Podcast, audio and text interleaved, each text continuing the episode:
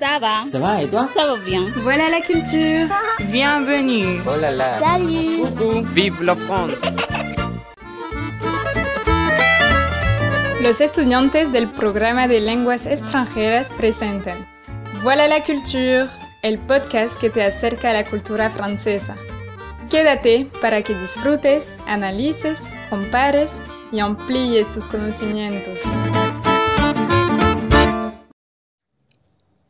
Hola, bienvenido a Voilà la Cultura. Hoy hablaremos de una obra literaria francesa y una obra colombiana. Era yo niñón cuando me alejaron de la casa paterna para que diera principio a mis estudios en el colegio del doctor Lorenzo María Lleras, establecido en Bogotá hacía pocos años y famoso en toda la República por aquel tiempo. En la noche víspera de mi viaje, después de la velada, entró a mi cuarto una de mis hermanas y sin decirme una sola palabra cariñosa, porque los sollozos le amargaban la voz, cortó de mi cabeza unos cabellos. Buenos días, dijo el zorro. Buenos días, respondió cortésmente el principito, que se volvió, pero no vio nada.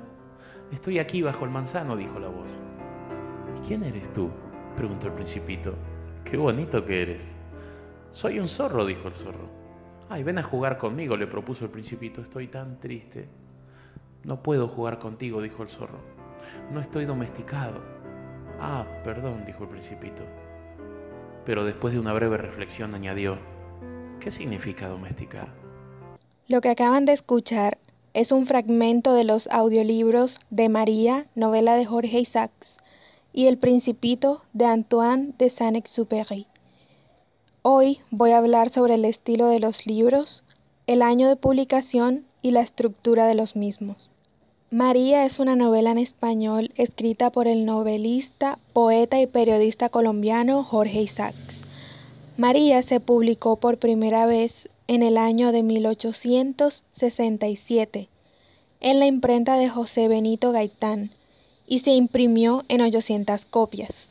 En 1869, la segunda edición, corregida por Miguel Antonio Caro, se produjo en la imprenta de Medardo Rivas. En esta nueva versión, Isaacs decide notablemente aumentar la edad de María en dos años. El éxito de María es rápido. De hecho, la primera edición de este trabajo apareció en 1870 en México en 1874 en Francia, en 1882 en España y en 1890 en los Estados Unidos. María tiene un estilo romántico, lleno de nostalgia y amor por los paisajes de Colombia. Esto se puede ver en los primeros capítulos de la novela y a lo largo de la misma, generalmente cuando el protagonista está pensativo o triste. La estructura de este libro contiene una narrativa casi oral. Da la impresión de que estás hablando directamente con el protagonista. Sus expresiones son típicas de la época y está claro lo que quiere comunicarte. Una trágica historia de amor, tomando como escenario la belleza de los paisajes colombianos descritos en él, que, a su vez, conecta cada sentimiento del protagonista con la naturaleza misma. Finalmente, el libro fue tan popular, aún en la actualidad lo es, que un fragmento de la historia, con la imagen del autor, apareció en el antiguo billete de 50 mil pesos colombiano y es un libro de lectura obligatoria en Colombia, en la educación secundaria. En el fragmento que aparece en dicho billete, Jorge Isaacs describe el ambiente de una noche en el departamento del Valle del Cauca.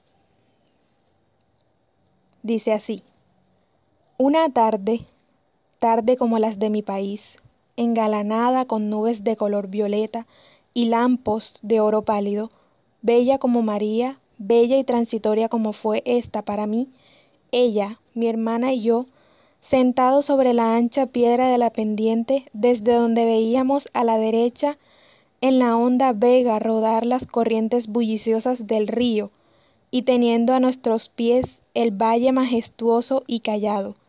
Leía yo el episodio de Atala, y las dos, admirables en su inmovilidad y abandono. El Principito es uno de los libros más famosos, amados y leídos del mundo. El Principito es una obra en francés, la más conocida de Antoine de Saint-Exupéry. Publicado en 1943 en Nueva York, simultáneamente con su traducción al inglés. Es una obra poética y filosófica en forma de cuento infantil. El Principito tiene un estilo simple y despojado, porque está destinado a ser entendido por los niños. Es en realidad para el narrador el vehículo privilegiado de una concepción simbólica de la vida. Cada capítulo relata una reunión del principito que lo deja perplejo, en comparación con los comportamientos absurdos de los adultos. Estas diferentes reuniones pueden leerse como una alegoría, y de igual forma hay ocasiones en las que las reflexiones del mismo principito son mucho más profundas que las de un niño. Por ejemplo, citando un fragmento del principito, te amo, dijo el principito. Yo también te quiero, dijo la rosa. No es lo mismo, respondió él. Amar es la confianza plena de que pase lo que pase vas a estar, no porque me debas nada, no con posesión egoísta, sino estar en silenciosa compañía. Amar es saber que no te cambia el tiempo, ni las tempestades, ni mis inviernos, Dar amor no agota al amor, al contrario, lo aumenta. La manera de devolver tanto amor es abrir el corazón y dejarse amar. Ya entendí, dijo la rosa. No lo entiendas, vívelo, agregó el principito. Lo fascinante de este libro es que es fácil de entender por los niños, pero al mismo tiempo oculta según mi impresión al leerlo, la autobiografía del mismo Antoine, por factores como que el personaje principal es un aviador, al igual que el autor, y que la Rosa estaba muy enferma y sufría de asma, como su esposa, y esto solo por citar los ejemplos más obvios. Este libro tiene la capacidad de enseñarte y darte diferentes perspectivas.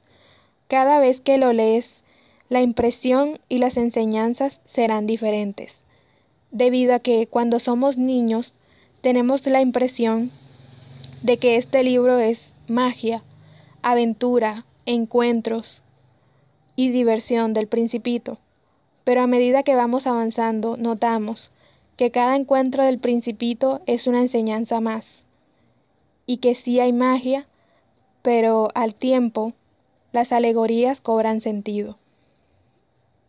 Al analizar estos dos libros, su estilo, su estructura y algunos detalles adicionales, podemos notar que son extremadamente diferentes entre sí.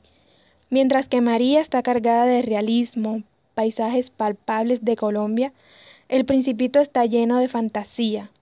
El escenario es el espacio, tierras lejanas, etc. Del mismo modo, su estilo y estructura son completamente opuestos.